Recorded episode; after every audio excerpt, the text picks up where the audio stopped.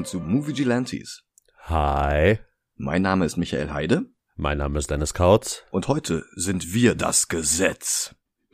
Bevor wir über den Judge Dredd Film von 1995 sprechen, müssen wir erstmal fünf Jahre weitergehen und gleichzeitig 20 Jahre zurück. Wie das? Im Jahr 1975 wurde in England der Grundstein gelegt für das Magazin 2000 AD. Damals war es üblich, dass die Regale voll waren mit Comic-Anthologien, wie es sie heute kaum noch gibt. Und die hatten dann schmissige Namen wie Valiant oder Action. Zur zeitlichen Einordnung Metal Hurlant, das französische Vorbild für Heavy Metal, worüber wir in Folge 91 berichtet hatten, war von 1974. Warrior aus Folge 106 kam in den frühen 80ern dazu und Marvel Comics Presents, wo Weapon X erschien und wo General Hager aus Rise of the Silver Surfer herstammt, begann 1988. Was ich sagen will, so unpopulär Comic-Anthologien mittlerweile auch geworden sind, solche Reihen waren mal gang und gäbe. Schon Action Comics und Marvel Comics aus den 30ern waren mit dem Modell gestartet. Der Verlag IPC, das stand für International Publishing Company, hatte einen Redakteur namens Calvin Gosnell. Der bekam mit, dass eine ganze Reihe von Science-Fiction-Filmen gedreht wurde. Welche das sind, konnte ich nicht finden. Ich glaube, Star Wars gehörte noch nicht dazu. Der war da noch zu früh in der Pre-Production. Also zwar ist es möglich, dass Gosnell trotzdem davon gehört hatte, wahrscheinlicher sind aber eher Filme wie Logan's Run oder Rollerball. Boah, Logan's Run habe ich immer noch nicht geguckt. Ich tatsächlich auch nicht. Ich weiß, worum es geht, Ja, ja, das weiß ich auch. aber, aber ich habe ihn auch nie gesehen. Ja, so oder so, Gosnell sah jedenfalls eine ganze Welle an Science-Fiction voraus und schlug vor, aus dem Hype Kapital zu schlagen mit einer Science-Fiction-Comic-Anthologie. Publisher John Sanders schlug daraufhin den Namen 2000 AD vor, für das damals noch sehr weit entfernte Jahr 2000, von dem sie nicht glaubten, dass ihr Magazin bis dahin durchhalten würde. Ein Irrtum, wie sich herausstellen würde, 2000 AD gibt es im Jahr 2022, also fast ein halbes Jahrhundert nach Entstehung, immer noch und ist längst ein nicht mehr wegzudenkender Teil englischer Popkultur geworden.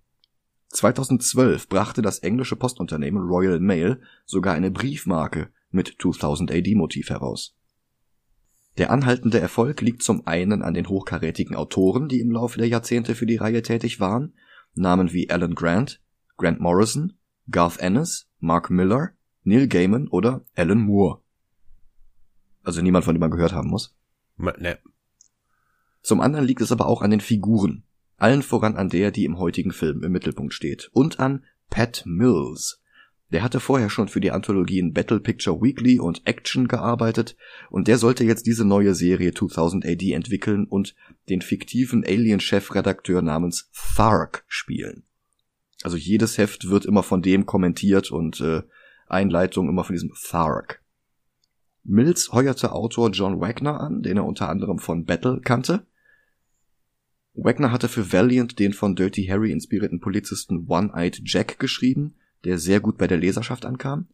Und die beiden entschieden, dieses Konzept noch extremer zu machen und in die Zukunft zu verlegen. Sie hatten festgestellt, dass Comicfiguren so brutal und erbarmungslos wie nur irgendwas sein konnten, solange sie Polizisten waren, dann erhob niemand Einwände. hm, Und sie überspitzten das zu einer beißenden Satire. hm, wenn Satire Wirklichkeit wird. Ja, ne? Der neue Charakter war nicht mehr nur Polizist, sondern gleichzeitig auch noch Richter, Geschworene und Vollstrecker. Also wenn er dich für schuldig befindet, dann bist du schuldig und dann wird die Strafe auch sofort vollzogen. Ein Traum für konservative Hardliner, aber halt eben auch so überspitzt, dass das niemand mit klarem Verstand als Loblied auf solche Methoden missverstehen könnte. Den Namen schlug Mills vor, inspiriert vom Ska- und Reggae-Musiker und DJ Alexander Minto Hughes. Der hatte nämlich den Künstlernamen Judge Dredd. Dredd mit EA geschrieben, so wie in Metroid Dread. Wagner kam auf die alternative Schreibweise mit zwei Ds am Ende und dann arbeitete er den Charakter weiter aus. Mit dem spanischen Zeichner Carlos Esquerra hatten Mills und Wagner schon an Battle Picture Weekly gearbeitet, wo er die Proto-Suicide Squad The Red Pack gezeichnet hatte. Esquerra entwarf dann auch den Judge und seine Welt. Wegen seiner Entwürfe der Stadt Megacity One und ihrer monströsen Hochhäuser entschloss sich Mills dann auch die Geschichten noch ein ganzes Stück weiter in die Zukunft zu verlegen, als ohnehin schon geplant war. Konkret heißt das ins Jahr 2099. Wobei die Welt von Dread im Gegensatz zu Marvels Spider-Man 2099 mit dem Comic mitaltert. Aktuell, also 2022, sind sie dementsprechend schon im Jahr 2144 angekommen. Tja, und dann gab Judge Joseph Dredd sein Debüt direkt in der zweiten Ausgabe von 2000 AD. Wobei das bei 2000 AD auch nicht Ausgabe heißt, sondern Prog. Das ist noch so ein Running Gag, genau wie der außerirdische Chefredakteur. Prog 2 wurde also der Startschuss für eine Legende. Wobei 2000 AD nicht die einzige Version von Judge Dredd blieb. Es gab mehrere offizielle, aber nicht zum Kanon gehörende Geschichten aus den USA. Es gab Crossover mit Batman, eine Reihe namens Heavy Metal Judge Dredd und 1995 sogar eine Dredd Story in Shonen Jump. Was? Mhm. Eine Solo-Story oder? Eine, ein, ein, eine One-Shot-Story. Da räumt dann Dredd Takeru in Mega Tokyo auf, allerdings nur in Teilzeit, den Rest der Woche unterrichtet er Grundschüler. Natürlich. Ja, klar. willkommen, willkommen in Japan. Ja. Außerdem gab es Romane, Hörspiele, Videospiele, Rollenspiele, einen Flipper und ein Collectible Card Game. Ja, und natürlich zwei Filme. Der erste von beiden war lange geplant gewesen, doch durch den sehr ähnlichen Humor von Paul Verhovens Robocop mit dem man unvermeidlich verglichen worden wäre, schob man die Produktion dann ein paar Jahre nach hinten, um mehr Abstand zu haben. Für die Hauptrolle war eine Zeit lang Arnold Schwarzenegger vorgesehen, stattdessen wurde es letztlich Sylvester Stallone, der sofort Einfluss auf die Produktion nahm und auch das Drehbuch umschreiben ließ. Weg von einer schwarzen Satire wie Robocop und hin zu einer Actionkomödie wie Demolition Man schon eine war. Auch die Frage nach der Regie war eine ganze Weile unbeantwortet geblieben. Unter anderem waren Rennie Harlan und Richard Donner im Gespräch gewesen, der Richard Donner, außerdem die Cohn-Brüder und der Engländer Peter Hewitt, über den wir im nächsten Monat reden werden. Es wurde dann Danny Cannon, der vorher nur einen einzigen Kinofilm gedreht hatte, nämlich den Krimi The Young Americans mit Harvey Keitel und Viggo Mortensen. Allerdings hatte Cannon schon Jahre zuvor an einem Malwettbewerb von 2000 AD teilgenommen und ein Plakat für einen damals noch fiktiven Dredd-Film entworfen, mit Harrison Ford als Dredd und Regie von Ridley Scott. Nach Judge Dredd drehte Cannon dann noch den zweiten Teil von Ich weiß, was du letzten Sommer getan hast, bevor er sich hauptsächlich dem Fernsehen zuwandte. Da produzierte und drehte er Folgen für diverse CSI-Serien, aber auch für Gotham und Pennyworth. Und das klingt jetzt so, als hat er nur hier und da mal eine Folge runtergekurbelt, aber er war da ordentlich hinter den Kulissen aktiv. Und bei der allerersten CSI-Serie, also vor den ganzen Spin-offs, da hat er sogar den Piloten und 25 weitere Folgen gedreht. Sein letzter Film war allerdings der hart gefloppte Katastrophenfilm Geostorm. Und während der draußen tobt, sehen wir uns den Film an. Ja. Also ich habe den damals schon im Kino gesehen. Ich glaube danach noch ein, zwei Mal auf Video, aber nicht mehr in diesem Jahrhundert. Wird mal wieder Zeit. Von wann ist der? 95. 95, dann habe ich ihn ungefähr 96 gesehen. Da warst wer, du sechs Jahre alt, oder? Ja, ja. Okay, ich wollte es nur geklärt haben. Ich habe mit acht oder neun oder so habe ich S geguckt, also da ist Judge Dredd dann doch nicht mehr der schlimmste Film. Ja, stimmt schon. Alles klar, da würde ich sagen, frischen wir das mal wieder auf. Bis gleich. Bis gleich.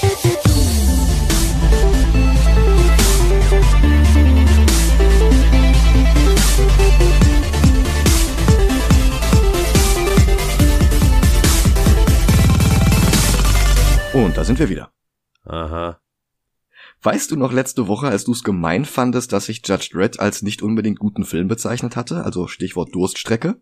Ich weiß nicht warum, aber viele Szenen aus Demolition Man, und den habe ich auch äh, die Tage nochmal geguckt, Mhm. dachte ich wären aus Judge Dredd. Ja, Also klar, Demolition Man hat, ist das äh, hier Wesley Snipes und so, ne? genau. Sandra Bullock. Genau, Sandra Bullock, Bullock, Wesley Snipes, Muscheln etc. Ja, ja, genau. Ich weiß nicht warum, aber einige Szenen aus Demolition Man dachte ich wären aus Judge Dredd und andersrum. Ach so. Naja gut, wenn du den mit sechs Jahren gesehen hast, dann äh, nehme ich dir das nicht übel, dass du das durcheinander wirfst. Ja, ja, gut. Also Demolition Man habe ich häufiger geguckt. Das ist einer von meiner Meinung nach der besseren Stallone-Filme. Ja, auf jeden Fall. Also von den Actionfilmen. Ja, ja. Es gibt ja noch so Sachen wie Copland oder, oder auch der erste Rocky, das ist ja nicht wirklich Action. Ja, ja, also für mich ist ja auch der beste Stallone-Film ist Over the Top, also. Hm? Ne? Ja. Äh, aber ja, ich erinnere mich daran, als äh, ich es gemein fand, dass du sagtest, Judge Dredd ist nicht unbedingt ein guter Film. Ja. Wie Ja. fandst du ihn jetzt? Ähm, nervig. Ich fand ihn, ich fand ihn, ich finde ihn immer noch nicht äh, schlecht, Hm? Aber nervig aus einem guten Grund. Rob Schneider? Wenn ich noch einmal die Stimme von Santiago Ziesma hören muss, muss dann, dann, dann weiß ich nicht, dann stopfe ich mir Kerzen in die Ohren oder so. Der hat den äh, Schneider im Deutschen gesprochen, ne? Ja, Hm. boah, ist die Stimme nervig. Ja. Mein größtes Problem ist einfach, dass der Großteil der Satire flöten gegangen ist. Ja, Also ich meine, klar, es ist möglich, dass ich in die Starship Troopers Falle getappt bin, wo manche Zuschauer auch den Witz übersehen haben und das Ganze für tatsächliche Faschismuspropaganda gehalten hatten. Aber wie auch schon bei Zack Snyders Rorschach bin ich mir ziemlich sicher, dass Film Judge Dredd durchaus als der unironisch taffe und coole Actionheld gewollt ist. ja, ja. Ja. Wobei ich auch gleich sagen muss, so tief wie bei Watchmen würde ich mit Judge Dredd dann auch nicht runtergehen. Dafür ist dann doch noch gerade eben genug satirische Distanzierung hier und da übrig. Ach, schön, dass wir direkt bei dem Rank Ranking sind. Ähm, also ich, nein. nein, ich, ich, ich weiß, ich weiß, was du meinst und ich verstehe auch den Vergleich mit Starship Troopers. Hm? Wobei man bei Starship Troopers ja hart merkt, dass das Satire ist. Ja, das sollte man bei Judge Dredd auch eigentlich hart merken. Ja, aber das merkt man nicht, Ja. weil der Film ist dafür an den falschen Stellen zu ernst und an den richtigen zu lustig. Ja. Der Film beginnt mit Judge Dredd Covern und Comicseiten vor schwarzem Hintergrund. Dazu hören wir einen martialischen Marsch von Alan Silvestri, der hier die Musik schrieb. Nachdem Cannons erste Wahl, der Brite David Arnold, nicht durfte und Jerry Goldsmith nicht konnte. Arnold schrieb später die Musik zu mehreren Bond-Filmen, aber auch zu Hot Fuzz und Goldsmith hatte die ersten drei Rambo-Filme, aber auch Supergirl von 84 vertont. Silvestri wurde nach einem Karriereanfang bei TV-Serien vor allem mit Robert Zemeckis Filmen wie Zurück in die Zukunft oder Roger Rabbit bekannt, aber er hat auch immer wieder Actionfilme vertont wie die ersten beiden Predators oder Super Mario Bros. von 1993. Geil.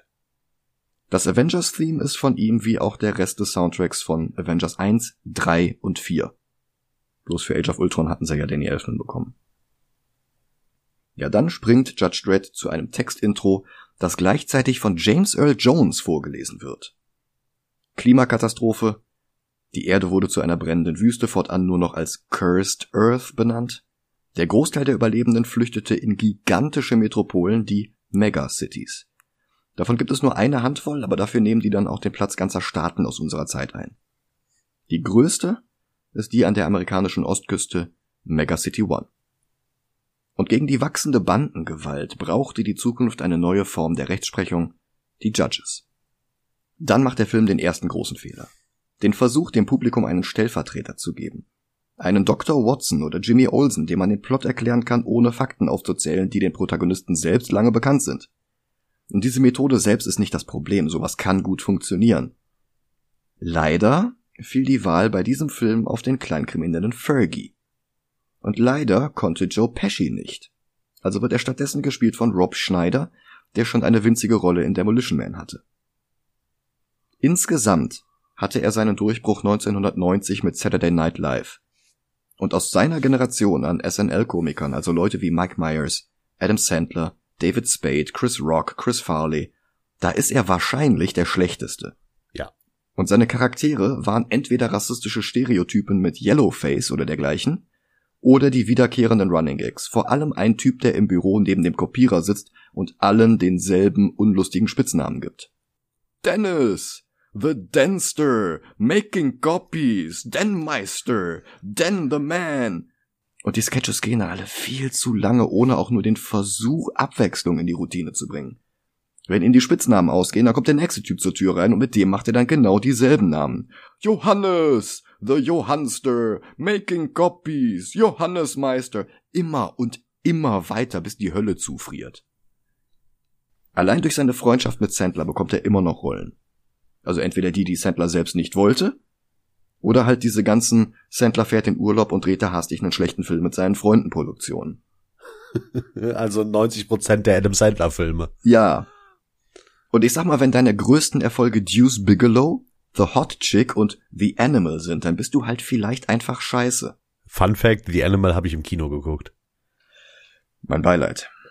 ich war elf, zwölf, ich fand den damals gut. Ich habe damals in der Videothek gearbeitet, ich habe den kostenlos mitgenommen und zu Hause geguckt und ich wollte danach mein Geld zurück. ja gut. 2017 startete Rob seine eigene Sitcom mit dem Namen Rob, die direkt zur schlechtesten Fernsehsendung des Jahres deklariert wurde. Die Nachfolgeserie Real Rob pausiert immer wieder, damit Schneider die außerhalb der Serie von ihm verkauften Vitamine in die Kamera halten kann. Und privat ist er noch nicht mal besser. Republikaner allerdings erst seit dem Aufstieg Trumps, dazu noch Impfgegner, und auf Twitter hat er versucht, John Lewis, ausgerechnet Martin Luther King zu whitesplainen. John Lewis, der Dr. King persönlich kannte und mit ihm zusammen Protestmärsche organisiert hatte. Okay. Wer mehr über Schneider wissen will, sollte sich auf jeden Fall das Video The Schneidecker Paradox von Maggie May Fish ansehen. Den YouTube-Link packe ich in die Show Notes. Also, grässlicher Kerl. Und der spielt jetzt Fergie. Boah, ey, immer wenn, immer wenn ich den Namen Fergie höre, weißt du, woran ich sofort denken muss? Mit Sicherheit nicht an die äh, Royals. Nein, an die fucking Black Eyed Peas. Ja, das war mir klar. Mann! Hm? Im Film schreibt er sich auch so wie die von den Black Eyed Peas mit IE am Ende.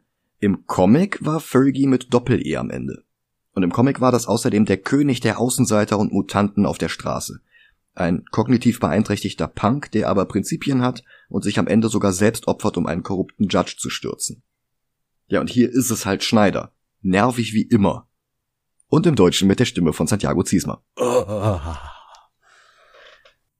Boah. Weil, ey, ohne Scheiß, ne? Ich habe ja die Idee mit diesem hier quasi äh, Side-Podcast mit Synchronsprechern. Mhm.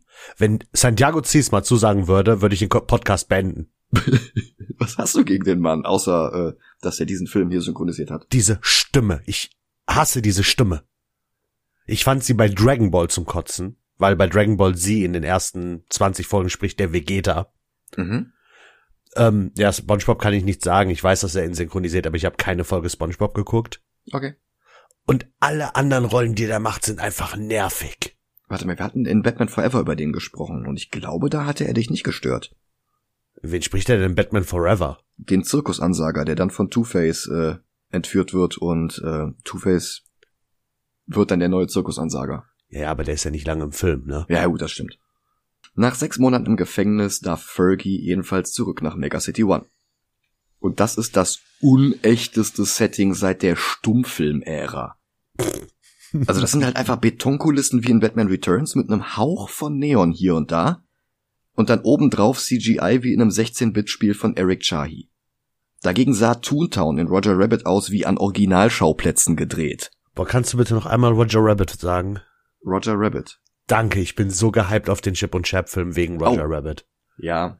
Ich glaube aber nicht, dass der da viel zu tun hat. Ich glaube, der ist wirklich nur in der einen Szene, die du im Trailer siehst. Ja, aber für mich ist das quasi ein Spin-off zu Roger Rabbit, weil es komplett Sinn ergeben würde. Ja, das, ja, auf jeden Fall, stimmt. Naja, ähm, Fifth Element kam bloß zwei Jahre nach Judge Dredd heraus und es sieht aus, als lägen da 20 Jahre Technikentwicklung zwischen. Mhm. Apropos Fifth Element.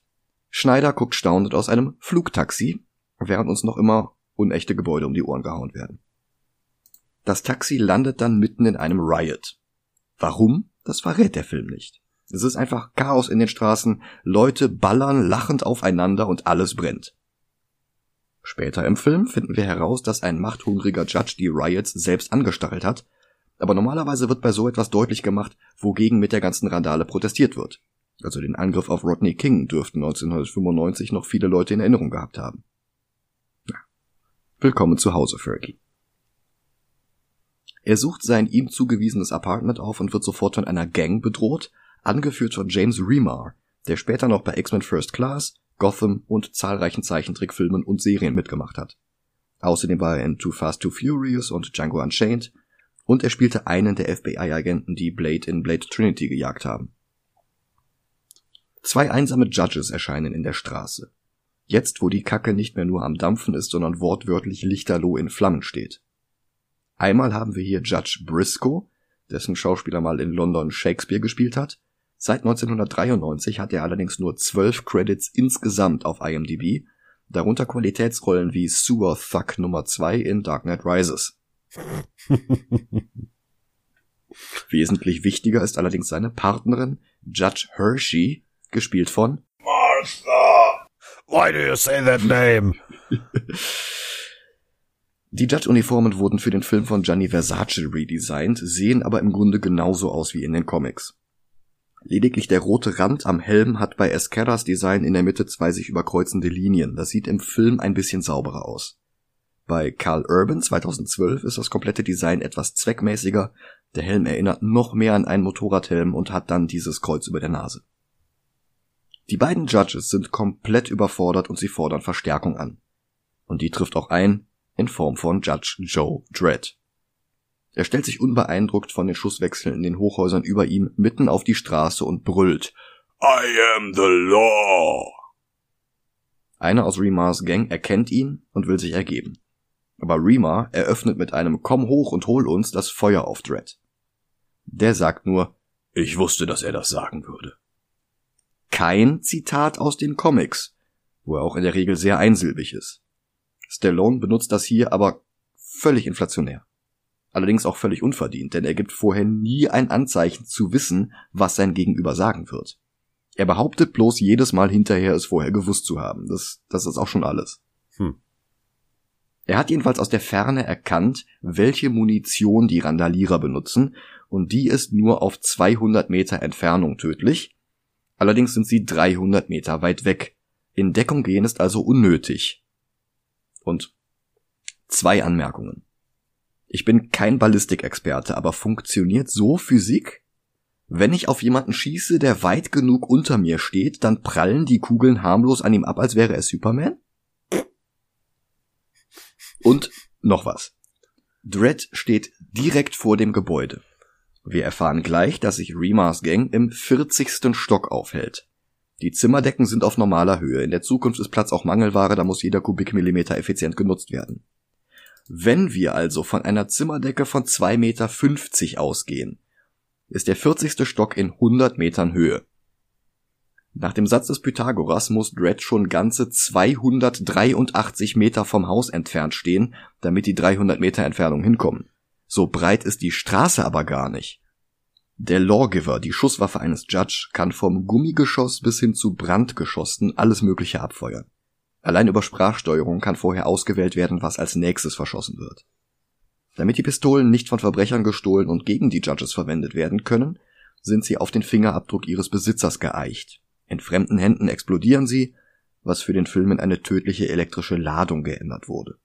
Auch das Design ist anders, hier haben sie eine Beretta 92 FS umgebaut. Dredd schießt damit eine Granate auf den jetzt verbarrikadierten Eingang des Gebäudes, durch den Fergie vor wenigen Momenten noch unbehelligt reingehen konnte. Martha! Und Briscoe betreten eine der Wohnungen im Gebäude, aber Dredd war bereits vom 41. Stock aus durch die Zimmerdecke gekommen und hat alle Anwesenden getötet. Briscoe will sich die nächste Wohnung vornehmen, Dredd schreit noch Nein! Aber Briscoe öffnet die Tür und wird sofort von Remar und seiner Gang erschossen. Tja. Schade, ich hab, ich mochte diesen einen Charakter voll. Hm. Ruhe in Frieden, Briscoe. Mhm.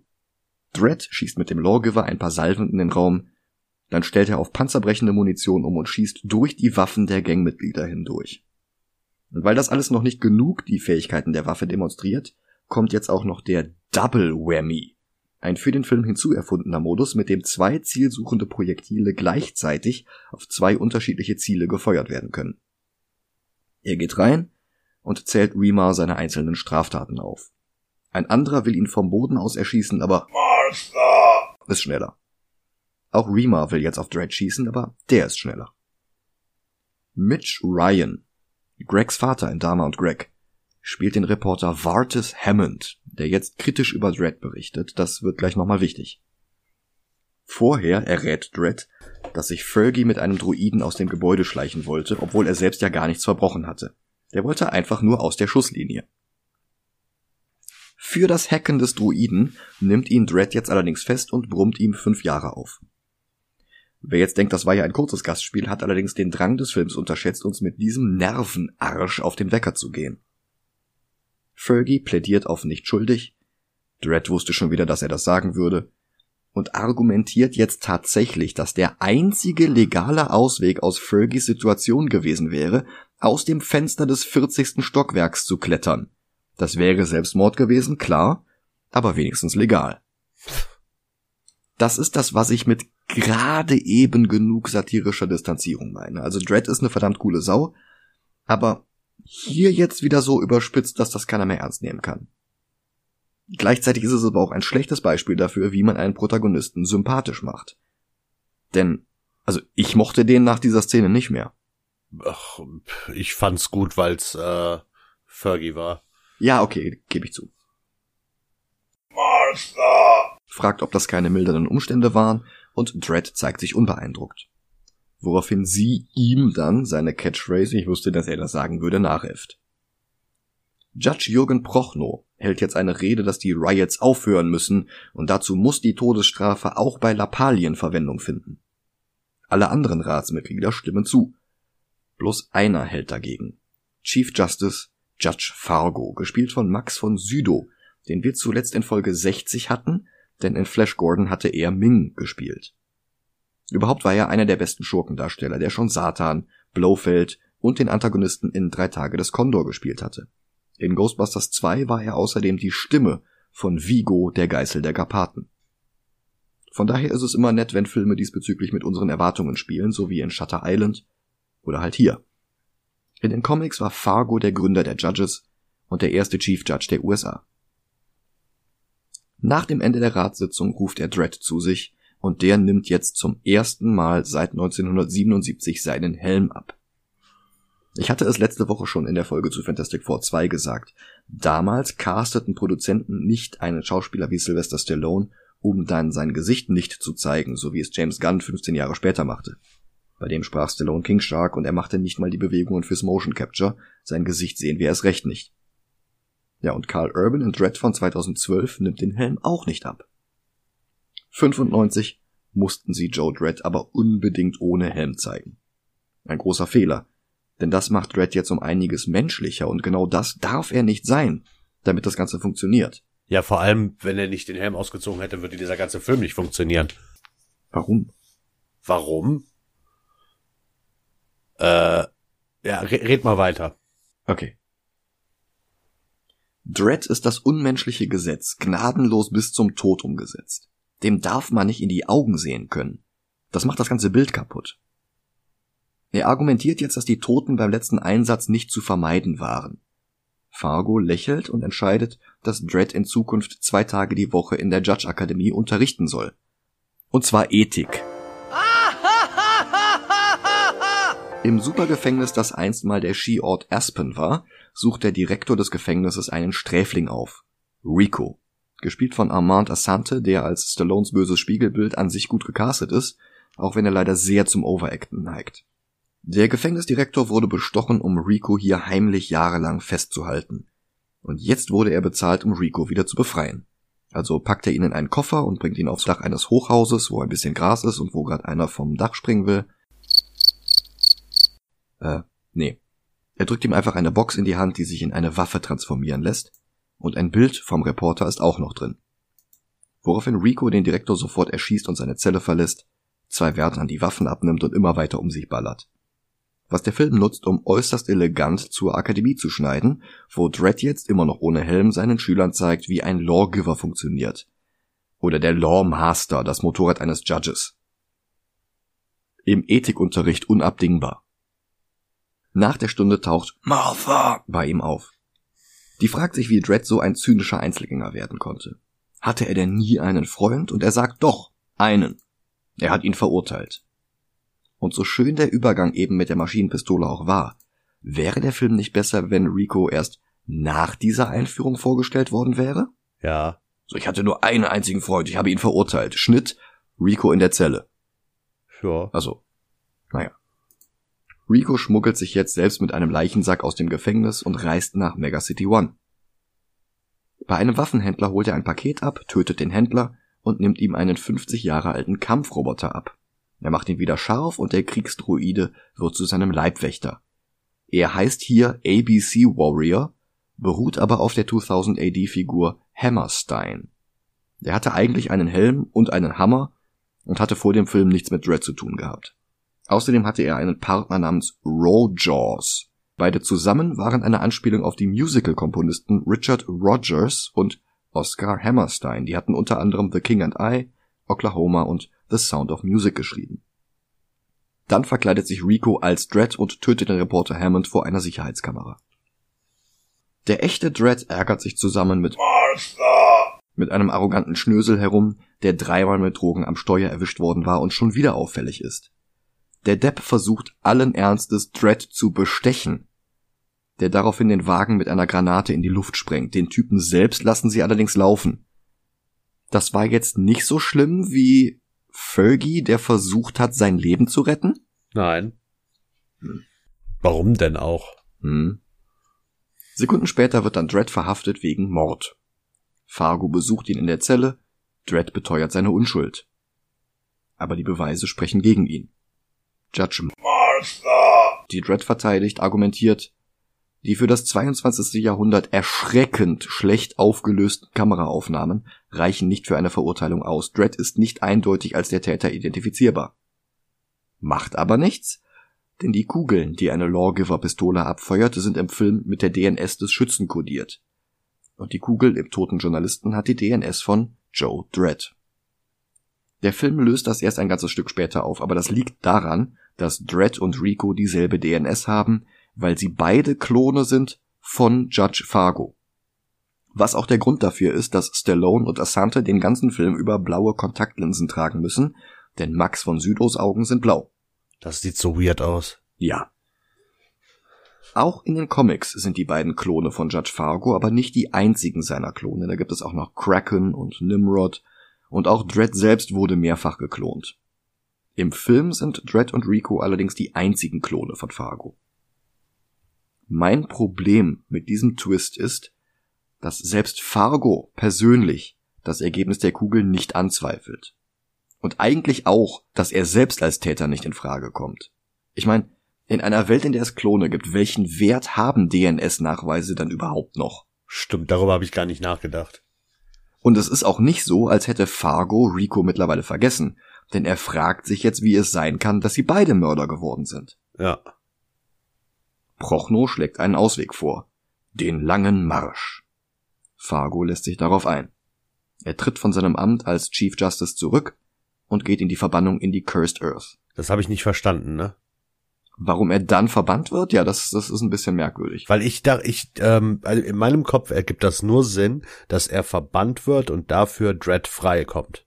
Naja, er tritt von seinem Amt zurück, und es ist üblich, dass die letzte Anweisung eines scheidenden Chief Justice ausgeführt wird, egal was diese Anweisung ist. Und er gibt halt als Anweisung, dass Dredds Todesurteil in lebenslange Haft in Aspen umgewandelt wird. Okay. Warum der Rücktritt von seinem Amt dann mit der Verbannung einhergeht, das erklärt der Film nicht besonders gut. Ja. Um nicht zu sagen, es erklärt der Film gar nicht. Ja, ich wäre jetzt davon ausgegangen, äh, entweder die sterben oder es gibt keinen anderen Ausweg. Hm. Und deswegen dieser lange Marsch, keine Ahnung. Ja. Wie Max von Südow in die Wüste hinaustritt, während Dredd seinen Weg nach Aspen antritt, das ist schon ziemlich episch. Martha! Findet in Dredds Spind alte Fotos von Dredd als Baby und von Dredd mit Rico. Sie versucht Rico mit dem Foto in der Datenbank zu finden, aber zwecklos. Stattdessen wird ihr der Zugang zur Datenbank widerrufen. Rico hingegen wartet in Judge Prochnos Büro Prochnow ist zum neuen Chief Judge ernannt worden, so wie es sein Plan war, denn er hat die ganze Zeit mit Rico zusammengearbeitet. Er war es, der ihn überhaupt erst aus dem Gefängnis befreit hatte und der ihn beauftragt hatte, den Reporter zu töten. Ja, und ich sag die ganze Zeit Prochnow, aber der spielt natürlich Judge Griffin. Eine weitere Figur aus den Comics. Dort trägt er allerdings Augenklappe und ist auch eigentlich kein Schurke. Er wird eines Tages entführt und Gehirn gewaschen, woraufhin Dredd ihn dann töten muss, aber an sich ist das einer von den Guten. Hier ist er von Anfang an ein größenwahnsinniger Tyrann. Er hatte die Riots gestartet. Er hatte Rico befreit. Alles, um die Macht an sich zu reißen und die eh schon faschistische Zukunft der Judges noch faschistischer zu machen. Weißt du, was das Witzige ist an dem äh, Schauspieler von dem? Was denn? Du redest ja gerade von Judge Griffin, ne? Ja, Jürgen Prochnow aus das Boot. Genau. Ähm, er ist die, äh, oder er war, nee, er ist die äh, Synchronstimme von Rambo und Rocky. Ach echt? Ja.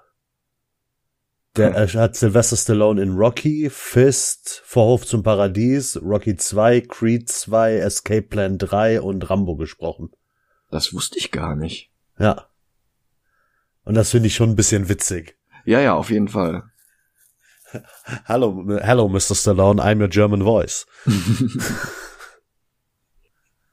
Auf dem Flug nach Aspen wird jetzt Fergie wach und sitzt direkt neben Dredd. Was für ein Zufall. Und er kennt ihn auch sofort, obwohl Dredd seinen Helm nicht anhat. Ich meine, es ist. Ja, und da kommt, da ist übrigens der Punkt. Wenn er nicht nie seinen Helm ausgezogen hätte. Mhm. Wie hätten die das denn mit der Verhaftung gemacht und mit dem äh, Übergang ins Gefängnis? Ach so, du meinst, da hätte er dann den Helm ausziehen müssen. Ja. Ja. Ja, stimmt. Also in den Comics hat er den Helm sogar in der Badewanne an. Ja, nice. Ja. Man sieht ihn halt wirklich nie ohne. Wenn er mal aus irgendeinem Grund den Helm ausziehen muss, dann zeigen die halt einfach das Gesicht nicht. Naja, Fergie fängt wieder an zu plappern und hört den Rest des Films nicht mehr auf. Und er hört nicht auf, durch den fliegenden Gefangenentransporter zu brüllen, dass er neben Judge Dredd sitzt. Mit dem fast alle anderen an Bord noch die ein oder andere Rechnung offen haben. Was? Mhm. Einer befreit sich dann auch etwas zu einfach von seinen Fesseln und zückt ein etwas zu einfach an Bord geschmuggeltes Messer, das er jetzt Dredd an den Hals hält. Die Situation wird entschärft, als die Angel Gang das Feuer auf den Gefangenentransporter eröffnet und den Flieger zum Landen mitten in der Cursed Earth zwingt. Ja.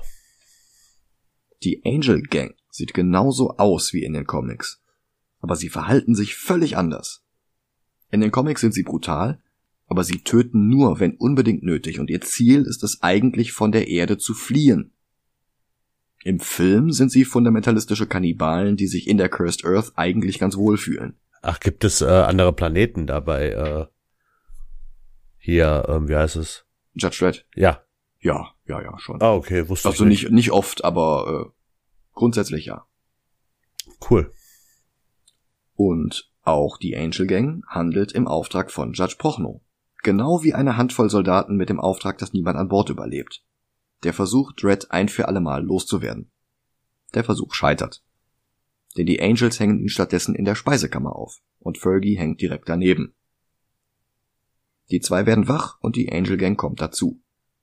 Elmar Angel, der Vater des Clans, wird gespielt von Scott Wilson, das war später Herschel aus Walking Dead. Mhm, rest in peace an dieser Stelle, also nicht Hirsche, sondern dem Schauspieler. Ja.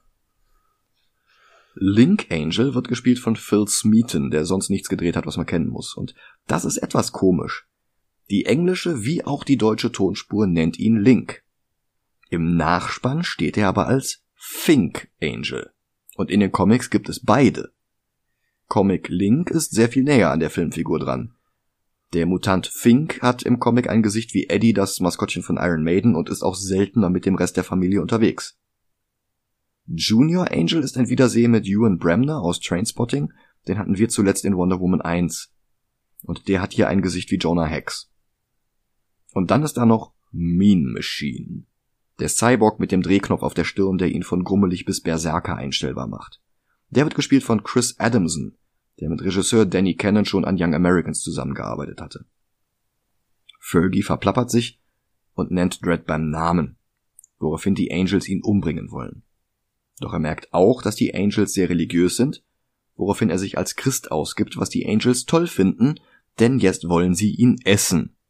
Das ist nicht sehr logisch. Mean soll in der Zwischenzeit Dredd töten, aber der kann sich natürlich befreien, Junior eine Pistole abnehmen und alle bis auf Mean Machine umbringen, dem dreht er nur den Regler runter. Doch direkt im nächsten Moment kommen Griffins Leute, um das Massaker an Bord des Gefangenentransporters zu vollenden und auch die letzten beiden zu töten. Dredd macht auch sie fertig. Den letzten übersieht er, aber dann wird er gerettet von Fargo, der dann aber auch sofort erstochen wird von Mean Machine. Ach ja, passiert. Hm. Dredd rammt Mean Machine einen Stromkabel in den Körper und bringt auch ihn um. Martha! Lässt in der Zwischenzeit einen jungen Rekruten an die Fotos. Allmeyer, gespielt von Balthazar Getty. Der hatte die Hauptrolle in Herr der Fliegen, außerdem war er in David Lynch's Lost Highway und dem Twin Peaks Revival von 2017. Du kennst ihn wahrscheinlich am ehesten aus Charmed. Da war er in sechs Folgen als Richard dabei. Ich habe keine Ahnung. Martha! Will eigentlich, dass Ollmeyer das Foto von Dredd und Rico analysiert, aber der scannt aus Versehen das falsche Foto und untersucht jetzt das Babyfoto von Dredd, das er als Fälschung erkennt. Und sein Computer filtert alle künstlichen Pixel heraus, womit die Eltern aus dem Bild verschwinden und durch den Hintergrund hinter ihnen ersetzt werden. Also toll, was Computer in der Zukunft können. Hm. Leider ist die Auflösung immer noch 640 mal 480. Dann verschwindet der ganze Hintergrund. Das einzige, was an dem Bild echt ist, ist das Baby. Aber aufgenommen wurde es in einem Labor. Und auch dieses Labor kriegen wir jetzt zu Gesicht. Fargo stirbt an seinen Verletzungen. Allerdings kann er vorher noch Judge Dredd von seinem Klonprogramm erzählen, das im Film Project Janus heißt, so wie der römische Gott Janus mit den beiden Gesichtern. Diese beiden Gesichter sind Dredd und Rico. Das ist sehr clever. Hat Jeff Jones den Film gemacht? Könnte man fast meinen, ja. ja dann wäre es wahrscheinlich Project Anus. Ah, gut. Das bringt Dredd darauf, dass Rico der echte Mörder sein muss. Das erklärt die DNS an der Kugel. Fargo und er schlussfolgern, dass Griffin hinter allem stecken muss. Ähm. Warum? Wie? Der war ein Arsch, ich konnte ihn noch nie leiden, er muss es getan haben. Ja, das ist der Beweis. Ja. Mhm. Du hast doch keine Ahnung. Ja. Dredd post mit einem riesigen Maschinengewehr vor einer Statue der Göttin Justitia. Symbolismus. Griffin zeigt Rico und uns das Projekt Janus, das trotz ausbleibendem Zugriff auf die Daten des alten Projektes immer noch aktiv ist. Geleitet von der Wissenschaftlerin Ilsa Hagen, gespielt von Joan Chen aus Twin Peaks und der letzte Kaiser. Ihre Aussage war damals wichtig bei Ricos Verurteilung und die Aggression zwischen den beiden ist sehr dick aufgetragen.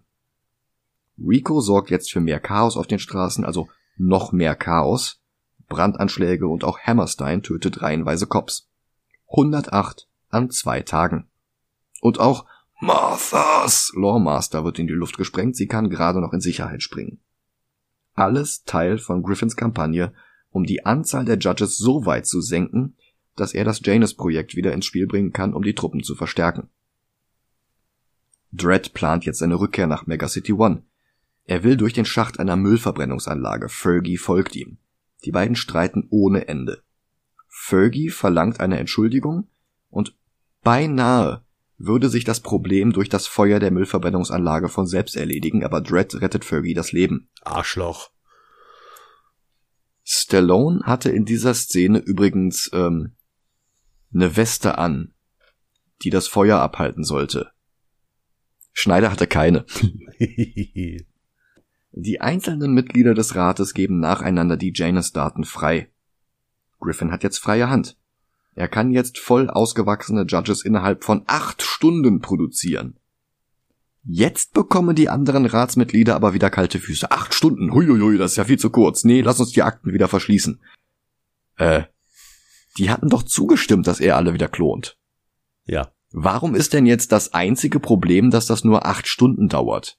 Wäre das besser, wenn es zwölf Stunden dauert? Ja. Nee, das ist vollkommen in Ordnung. Aber acht Stunden, huiuiui, das ist ja Hochverrat. Daraufhin holt er dann Rico ein, damit der die anderen Judges alle umbringt. Dredd und Fergie hatten einen Judge überwältigt und Dredd hat ihm die Uniform abgenommen. Fergie garniert die Szene mit schlechten Sexwitzen. Mit der gestohlenen Uniform schleicht sich Dredd in das Judge-Hauptquartier. Nicht so gut ist, dass Fergie ihm immer noch auf den Fersen ist und er nicht aufhört, zwölfmal pro Sekunde Dredd zu sagen. So laut, dass es alle anderen Anwesenden hören können. Stealth. Dann hört er, wie Rico den Rat tötet. Er betritt den Ratssaal und dann geht es drunter und drüber. Er konfrontiert Rico, dann kommt ein anderer Judge, der Fergies Dread, Dread, Dread, Dread, Dread Geplapper gehört hat und nimmt Stallone wieder den Helm ab. Rico kann entkommen. Dredd kann den anderen Judge überwältigen und will gerade Griffin festnehmen, als der sich selbst in den Arm schießt und Dredd als den Schützen dastehen lässt, der den ganzen Rat getötet hat. Die Kugel in Griffins Arm hat offenbar keine DNS-Kodierung. Dredd flieht aus dem Gebäude und Fergie nimmt er schon wieder mit. Sie steigen auf den Prototypen eines fliegenden Lawmasters, der erst anspringt, als Stallone mit der Faust draufschlägt. Fergie macht sich in die Hose und hört nicht auf zu schreien. Also, er macht sich wortwörtlich in die Hose und spricht darüber. Dann fliegt Dredd auf dem Lawmaster und Fergie muss vom Rücksitz mit der Pumpgun auf verfolgende Judges schießen. Dabei haben die überhaupt kein Gesetz gebrochen. Beinahe stirbt Fergie, aber Dredd rettet ihn schon wieder. Er will Martha besuchen, aber ihre Wohnung ist verwüstet. Sie kommt dazu und will antworten. Dazu bedroht sie jetzt Dredd mit einer Waffe. Er legt seine Hand drauf und drückt ihre Waffe nach unten. Also gut, sagt sie, und lässt ihn erklären, wer der andere auf dem Foto ist. Dredd sagt, das ist Rico. Mein Bruder. Der wiederum übernimmt jetzt das Project Janus aber er lässt nicht Fargo noch einmal klonen, sondern sich selbst. Was keinen Unterschied macht, denn sie haben dieselbe DNA. Eine Armee von Ricos. Und Fun Fact, der Computer hier hat die Stimme von Adrienne Barbeau. Das ist die Ex-Frau von John Carpenter, aber sie hatte auch in Batman the Animated Series Catwoman gesprochen und Martha. Wayne. Apropos Martha. Judge. Martha. Fällt jetzt auf, dass sie vor der Sprengung ihres Motorrads eine Stromschwankung bemerkt hatte.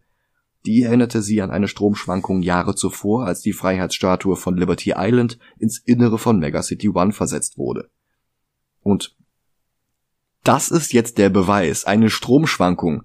Das muss ja bedeuten, unter der Freiheitsstatue ist das Labor des Janus Project. Ja. Und es ist auch tatsächlich so. Ja, ergibt doch vollkommen Sinn. Erklär mir das mal bitte. Ich bin sehr gespannt, Dennis. Ja, ähm, ähm, ja. genau so. Ah, Und ich sehe dein Problem nicht. Ja, hast mich überzeugt. Danke. Im Labor erfährt jetzt Griffin von Ricos Plänen, an denen sich Ilsa Hagen plötzlich beteiligt. Griffin will Rico aufhalten, woraufhin ihm der Hammerstein-Druide den Kopf zermatscht. Das hat fast so ein bisschen was von Gaze into the Fist of Dread.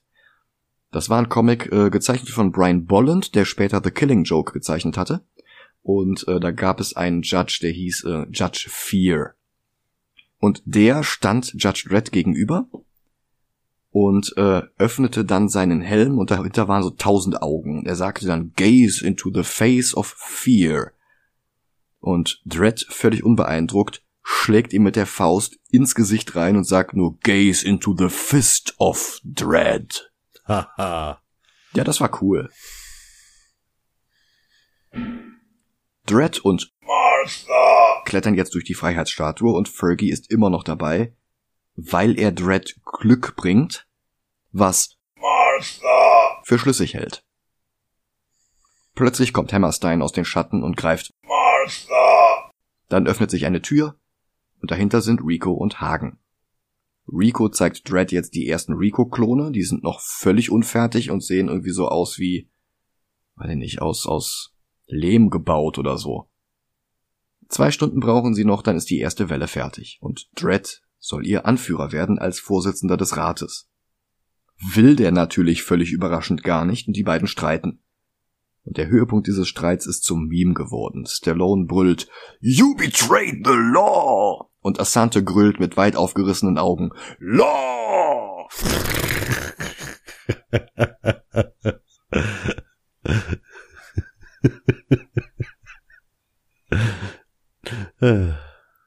Beißende Politsatire. Mhm. Rico bezeichnet sich jetzt als die einzige Familie, die Dredd je hatte. Der grollt ihn an, dass er Dredd besser jetzt tötet. Er holt Hammerstein dazu, doch auf dessen Rücken sitzt jetzt Fergie, der ihm diverse Kabel rausreißt, was ihn sofort ausschaltet. Das ging sehr einfach. Ja, vor allem, ich verstehe das nicht. Ist Fergie nicht ein Hacker? Mhm. Aha. Und so hackt man also. Ja, so hat er sich auch am Anfang in diesen anderen Druiden reingehackt, indem er Kabel rausgerissen hat. Wow. Mhm. Martha prügelt sich mit Ilsa, Rico befiehlt den Angriff der noch nicht ganz fertigen Klonkrieger und Stallone greift Rico an. Dann besteht der Film auf die denkbar bekloppteste Weise den Bechdel-Test. Ilsa nennt Martha nämlich Bitch.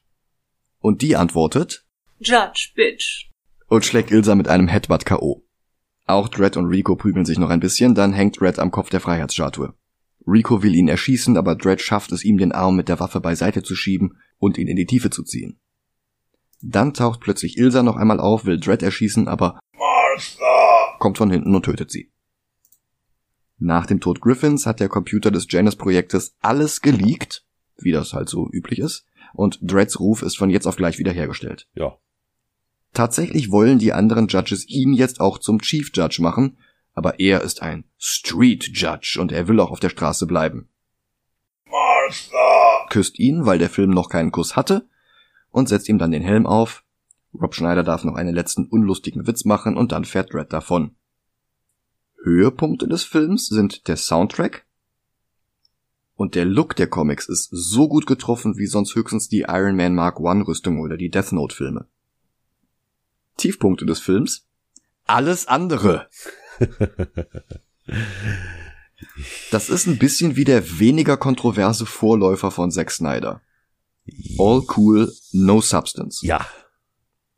Also ich visiere die Gegend um Dick Tracy und Flash Gordon an. Ja, ja, ja.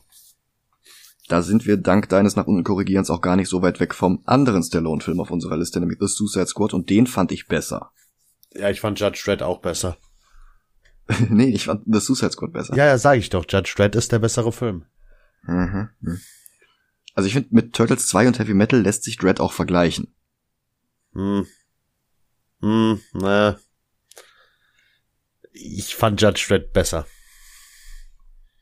Das wird meine Aussage jetzt zu allem sagen, äh, zu allem sein, zu allem sein, was du sagst. Okay, Scott Pilgrim. Ich fand doch Scott Pilgrim besser. Ja, okay. Ich sehe den echt nicht über The Suicide Squad. Doch, doch, doch. Wenn du bedenkst, dass äh, Suicide Squad nur so weit oben in der Liste ist wegen dir.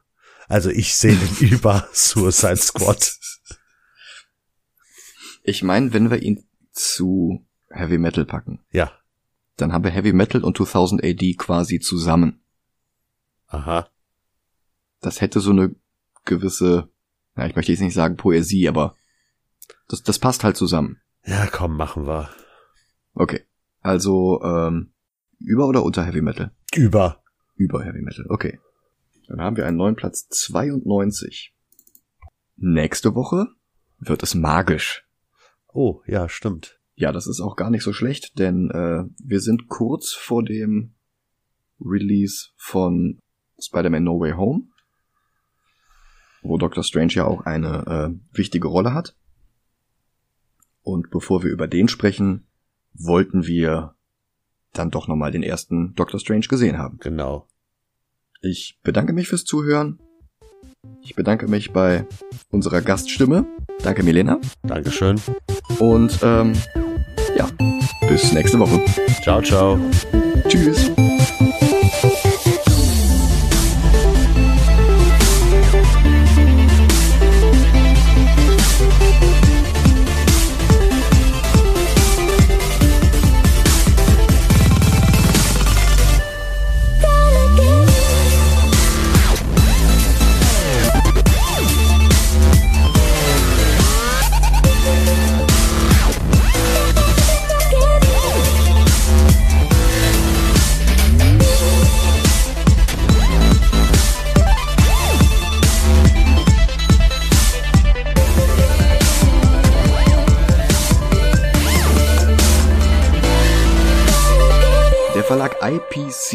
Stand für International Publishing Company, Boah, Gott sei Dank heißen die nicht ICP. ja, das stimmt. Uh. Ich, ich, äh, du kannst wirklich dich bei mir bedanken, dass ich dieses Jahr zum 1. April nicht den Insane Clown Posse Western ausgewählt habe. Ich bin ganz ehrlich zu dir, ich habe Angst, was stattdessen kommt. Ja, das kannst du auch haben. Ja, mhm.